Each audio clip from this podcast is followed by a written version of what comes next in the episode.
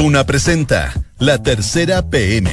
Las historias imprescindibles y una nueva mirada de los temas de hoy. Con María José Soto. Duna. Sonidos de tu mundo. Dos de la tarde y cuatro minutos. ¿Cómo está? Bienvenido a la tercera PM junto a Radio Dunan esta tarde de martes 6 de agosto de 2019. A esta hora en Santiago hay cielos nublados, 11,7 grados de temperatura y para mañana va a ser incluso un poquito más de frío eh, y también nublado. Nos recuerda que no es verano, no es primavera, estamos en invierno, extremas entre los 4 y los 15 grados. Hay hartas noticias, así que vamos de inmediato con los principales titulares ya publicados en la tercera PM. Ya está listo prácticamente el decreto que permite a las Fuerzas Armadas colaborar en las fronteras contra el narcotráfico. La Contraloría lo había frenado, hubo algunas modificaciones que eh, no hicieron otra cosa que asegurar que la ayuda va a ser solo ahí, en las fronteras. Hoy el presidente Piñera defendió la idea y acá vamos a conversar sobre el tema. Hablamos con el ex fiscal nacional Sabachaguán por la ley antiterrorista, por todo este debate. Dice que tiene que haber una modificación al sistema de inteligencia para que dialoguen mejor con el proceso penal, que la norma tiene que ir más allá de darle atribuciones a las policías y al Ministerio Público, evidentemente empoderar a la ANI, a la Agencia Nacional de Inteligencia. El proyecto de ley corta antiterrorista se debería votar hoy en el Senado con su idea de legislar. Alguna vez en este programa con el equipo de periodistas de política hablamos de que cuando el presidente Sebastián Piñera habla demasiado, es decir, da entrevistas largas de una hora, en matinales, etcétera, y todo el mundo le puede preguntar ahí con tranquilidad, tiende a cometer algunos errores, como por ejemplo, ¿se acuerda cuando dijo que los medidores tenemos que pagarlos todos los chilenos y eso generó feroz indignación ciudadana? Bueno, después de eso, el mandatario como que se ordenó, no más entrevistas de televisión tan largas, preguntas reducidas, temas puntuales, no ir a estudio. Pero le duró poco o nada porque hoy día estuvo hasta con pizarra en un matinal, matinal de Mega.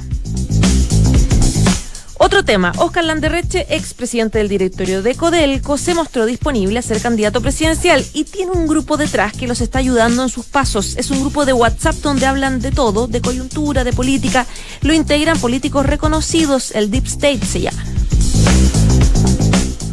Ha estado bien en silencio también el canciller Teodoro Rivera. Hoy confirmó, se confirmó, digamos, que su antecesor Roberto Ampuero se va a España de embajador en Madrid.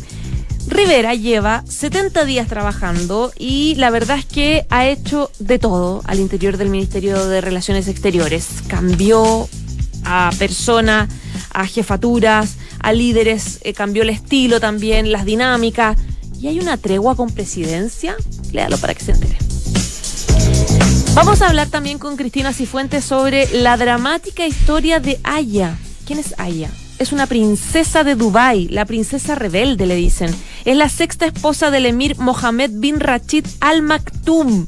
Esta mujer de 45 años se escapó a Londres y pidió protección para sus hijos. ¿Sabe por qué? Parece que está peleando porque su esposo la quiere obligar a casar a su hija de 11 años.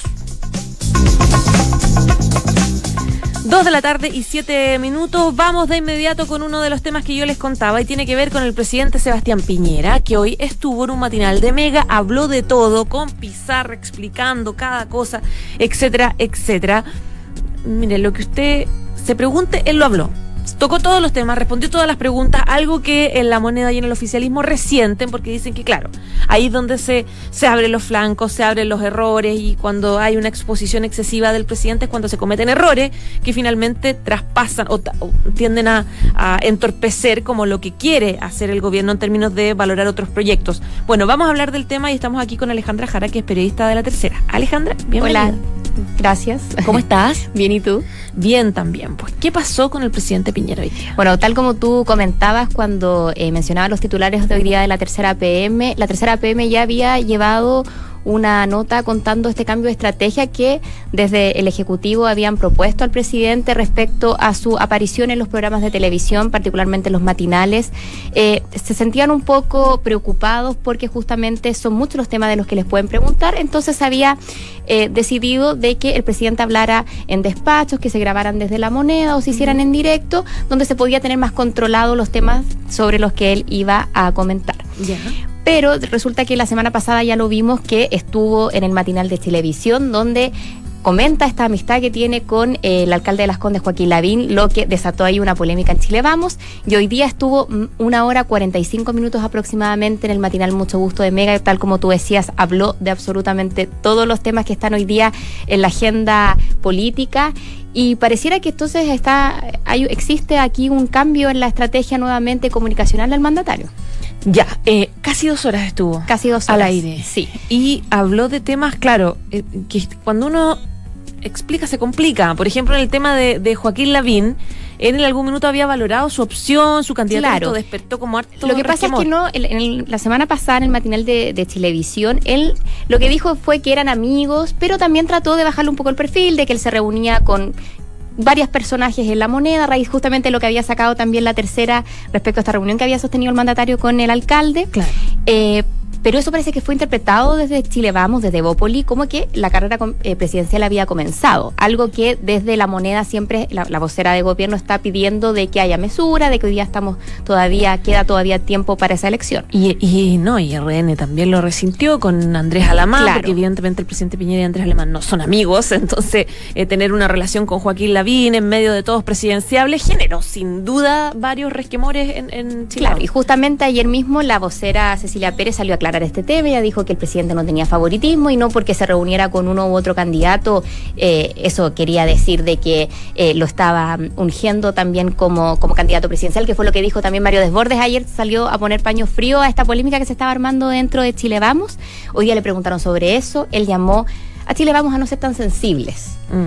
eh, a que no se, mal- se interpretaran sus acciones. Eh, también abordó otros temas técnicos, desde la portabilidad financiera, que es el proyecto que se presentó hace unos días. También abordó el tema del proyecto de las 40 horas eh, laborales que fue eh, ingresado por eh, diputados del Partido Comunista y este respaldo ciudadano que ha tenido esta iniciativa en, desmedro del proyecto del gobierno. Habló de muchos, muchos temas durante, como te mencionaba, casi dos horas. Ahora, em, primero, es bien extraño que el presidente Piñera esté hablando de candidatos o deje como el enredo, porque el evidente tiene, tiene mucha experiencia y sabe que mencionar nombres, mencionar, hacer algún comentario siempre genera algo en tiempos o no tiempos de candidaturas presidencial o de campaña. Y generalmente los presidentes son muy recelosos en pedir silencio porque lo que hace cuando estamos hablando de campañas presidenciales es decir, ah, se acabó este gobierno, ya empecemos la campaña. Entonces como que acelera un poco y en el fondo inhibe la pega que está haciendo la moneda. Entonces, claro, es, es extraño que él haya de nuevo, una vez más, no, no, no se entiende mucho la, la estrategia comunicacional. Y lo otro que te, te quería preguntar, que él también hoy día en esta entrevista tan larga que dio, preguntó eh, sobre, mm, habló sobre sal.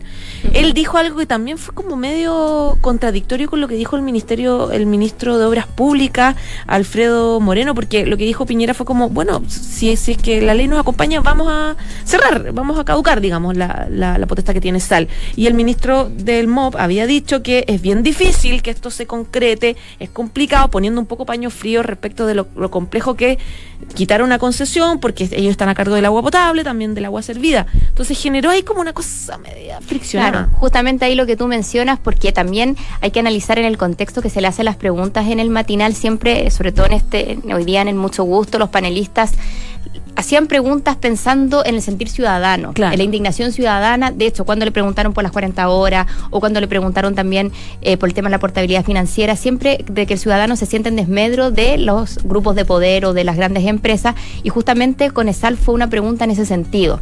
Entonces también de alguna manera se podría entender el tono que eh, sal- en el que sale a responder el presidente y a lo que se expone también cuando está en estos espacios en que tiene mucho tiempo para responder también, porque no son respuestas rápidas. Él puede explayarse en los temas justamente porque está en un espacio que es más de conversación. Claro, ahora, ¿a qué responde este, este cambio, digamos, en la estrategia comunicacional? Mira, tal como en, en esa crónica que yo te mencionaba de la tercera PM de hace algunas semanas en que se hablaba de este cambio de estrategia cuando se, justamente se quería controlar aún más eh, lo que el presidente decía, eh, lo que eh, lo que las fuentes de la moneda le decían a los periodistas de la tercera PM era era finalmente de que el presidente es quien decide. O sea, están las sugerencias de parte del, de, de su equipo asesor y, y de- del ejecutivo, incluso de los partidos de Chile Vamos, que en cada comité político hacen ver estas preocupaciones, pero finalmente es el mandatario quien decide cómo va a relacionarse con los medios. Y una cosa más también que quería agregar, que el presidente hoy día habló sobre el caso del, de Renato Poblete. Él no se había pronunciado respecto a este tema, todos sabemos que era una persona muy cercana, él lo reconoció hoy día, dijo que estaba realmente desconcertado con lo que había sucedido y eh, ahí también comentó que a él se le había avisado antes cuando estas primeras denuncias iban a empezar a salir en los medios de comunicación, los jesuitas habían tenido la deferencia de comentarle lo que estaba sucediendo, eh, envió respaldo total a las víctimas y también planteó a una pregunta que le hacía a los panelistas de que se podría hacer algún tipo de, comisión, así como se hizo con los informes RETIC o Valet con el caso de violación a los derechos humanos, eh, se podría hacer también una comisión para em, eh, ver cuántas son las víctimas eh, de abusos sexuales por parte de la Iglesia, pero él sugirió que esto fuera por organizaciones civiles, de que en este caso, como eran agentes del Estado quienes habían cometido estos abusos, era mejor que la sociedad civil podría impulsar una iniciativa de este tipo. O sea, promovió que se haga, digamos. claro, ante, la, ante la la pregunta, ante la pregunta él respondió que claro, que estaba la vía de la justicia, pero que también no se podía descartar otra vía. No habló sobre su relación con Poblete, que tuvo una relación cercana. Él habló bastante, de hecho dijo que él no quería desconocer la relación de cercanía que tenía con Poblete y, mencionó algo así como no como lo están haciendo hoy día otras personas que se están un poco desligando de la figura ah, de Poblete. Eso, eso ese paréntesis, eh, comentó que, claro, habían sido sus padres los quienes eran amigos, que finalmente él heredó esa amistad, que lo fue a ver cuando eh, Poblete estaba incluso a punto de fallecer, y, que mm, habían tenido distintas conversaciones que él realmente lo admiraba y que por eso sentía esta desilusión. Dijo, esto ha sido como un terremoto para mí. Mencionó esa frase cuando le preguntaron cómo se sentía con todo lo que estaba ocurriendo. Ya pues, Alejandra Jara, muchísimas gracias y bienvenida. Gracias a ti, que estés muy bien. Que estés bien, chao. Esto es La Tercera PM con María José Soto. Dos de la tarde y 16 minutos. Hace un tiempo ya le contábamos sobre esta decisión que tomó el presidente Sebastián Piñera y el gobierno de eh, permitir la participación de Fuerzas Armadas en las fronteras para combatir el narcotráfico. Este es un decreto que se mandó a la Contraloría y que la Contraloría puso algunos tapujos ahí eh, para asegurar, entre otras cosas que también dijo el Contralor, eh, que esta participación de las Fuerzas Armadas sea solo ahí, digamos, en las fronteras y que no se hable de otra, de otra zona. Queremos hablar del tema porque parece que ya están listas las correcciones con Víctor Rivera, periodista de Nacional de la Tercera. Bienvenido. Hola. ¿Cómo estás? Bien, ¿y tú? Bien, también. Y bueno. Está listo el decreto entonces, con las correcciones. Está listo, ingresaron las correcciones el 24 de julio ya, hace unas dos semanas, ¿será eso? Una semana y media. Pero de la Contraloría me refiero, está, lista la, la Claro, está ya está en su, en su etapa final, nos dicen a nosotros, y eh, por ende ya eh, la toma de razón, la firma propiamente tal, debería estar, eh, ojo, al parecer esta semana podrían haber luces de aquello aunque el plazo es hasta el 14 de agosto que vendría siendo la otra semana. Recordemos un poco de qué se trata este, esta iniciativa, este decreto y por qué la Contraloría lo frenó. Este es un decreto que anunció el presidente el 9 de julio en un acto de izamiento de la bandera en el del ejército y donde eh, dijo que era necesaria la participación de las Fuerzas Armadas, sea la FACH, la Armada y el Ejército en eh, la frontera para el combate contra el narcotráfico y eh, las organizaciones criminales. Eh, esto como una labor de apoyo, entre comillas, a las policías, ya que las policías van a seguir teniendo su rol, digamos, em, de prevención e investigador al respecto y, también para el, tema de las detenciones. Eso va a seguir a cargo de las policías, pero lo que quería el presidente y lo que quiere el presidente es una gestión más de apoyo logístico por parte del ejército, ya que entiende que cuentan con, la preparación y con las herramientas necesarias para eso. ¿Qué es apoyo logístico?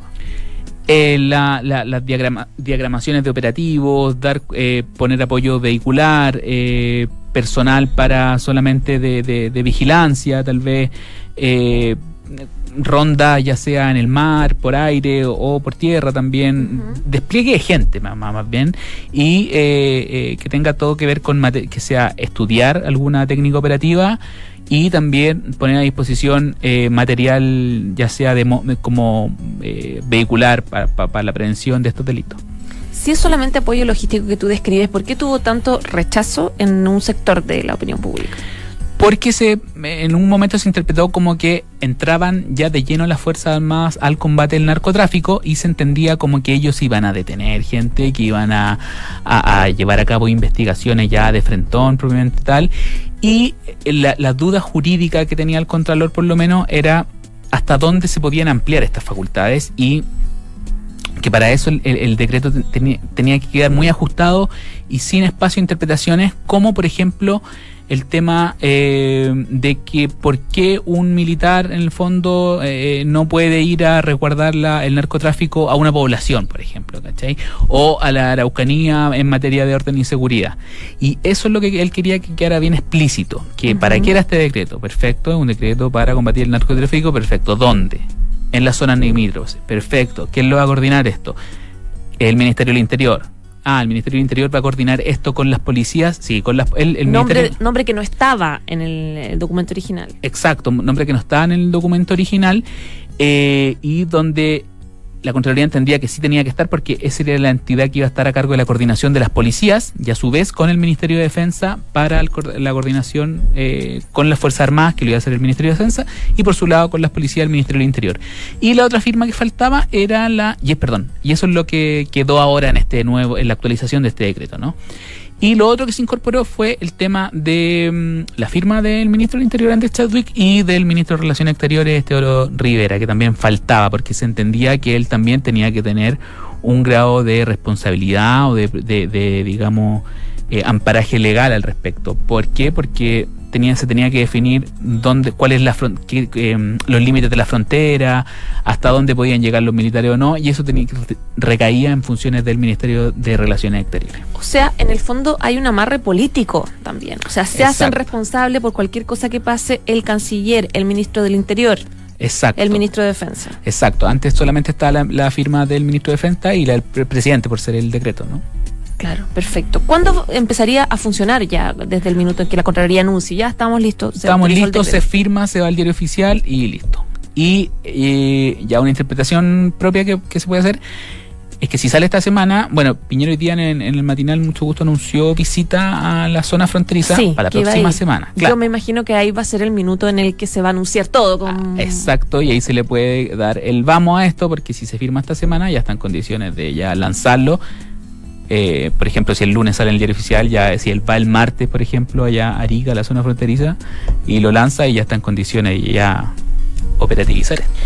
¿Qué ha planteado el gobierno ante quienes dicen que es peligrosa la presencia de militar en, el, en la frontera, tomando en cuenta la cantidad de eh, inmigrantes que están intentando llegar eh, por doquier en distintas de las fronteras prohibidas que tenemos en, nuestro país? No, lo, lo, que dice el gobierno es descartar de plano que haya eh, operatividad de lo del que, que, haya operativos de los militares que ellos detengan migrantes pues, propiamente tal o un narcotraficante o alguien que esté cometiendo algún ilícito.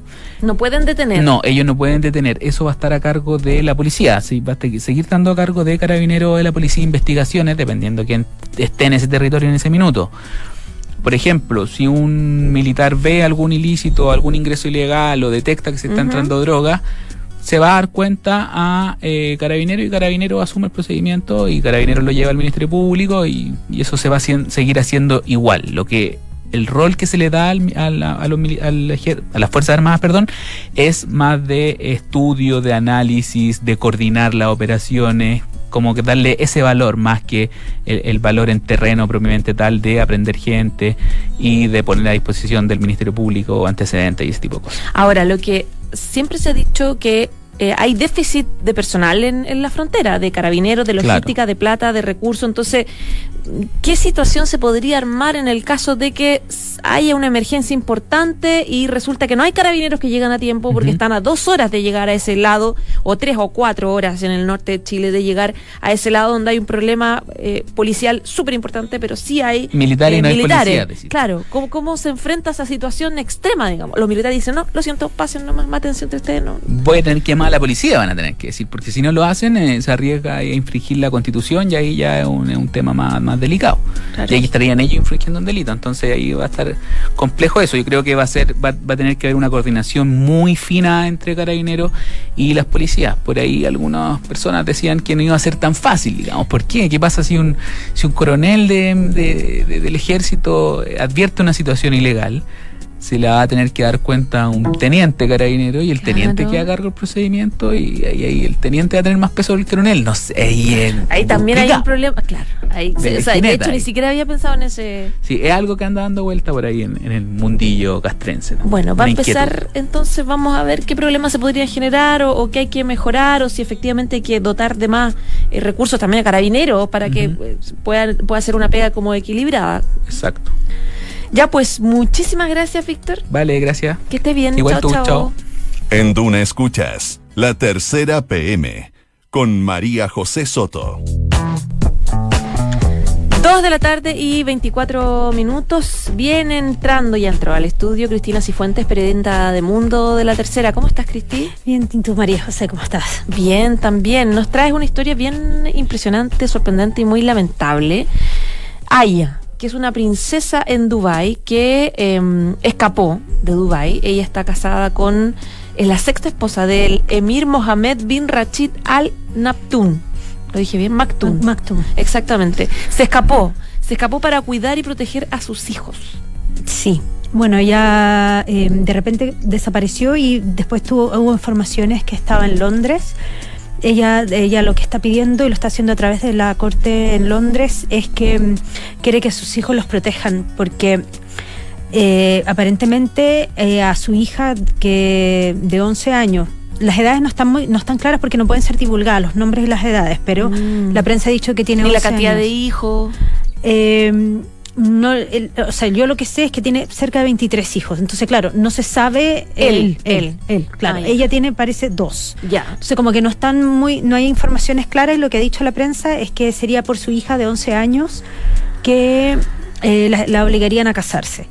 Entonces, eso es lo que está pidiendo, es, es una protección y que mm, y se cree que en el fondo lo que ella quiere es quedarse en, en Londres. ¿Ella escapó con sus hijos? ¿O no hay claridad sobre eso? Tampoco hay claridad sobre eso. Yo creo que sí. Pero porque en el fondo si no estarían absolutamente desprotegidos por algo, lo está pidiendo en Londres, pero tampoco existe información. A los niños se les está resguardando mucho, por eso no- ni siquiera quieren divulgar la edad, solamente que medios han dicho que tiene una, la niña tiene 11 años y que el otro sería su hijo. Pero no, no, no, no existe como, no pueden ser divulgados ni los nombres ni la edad.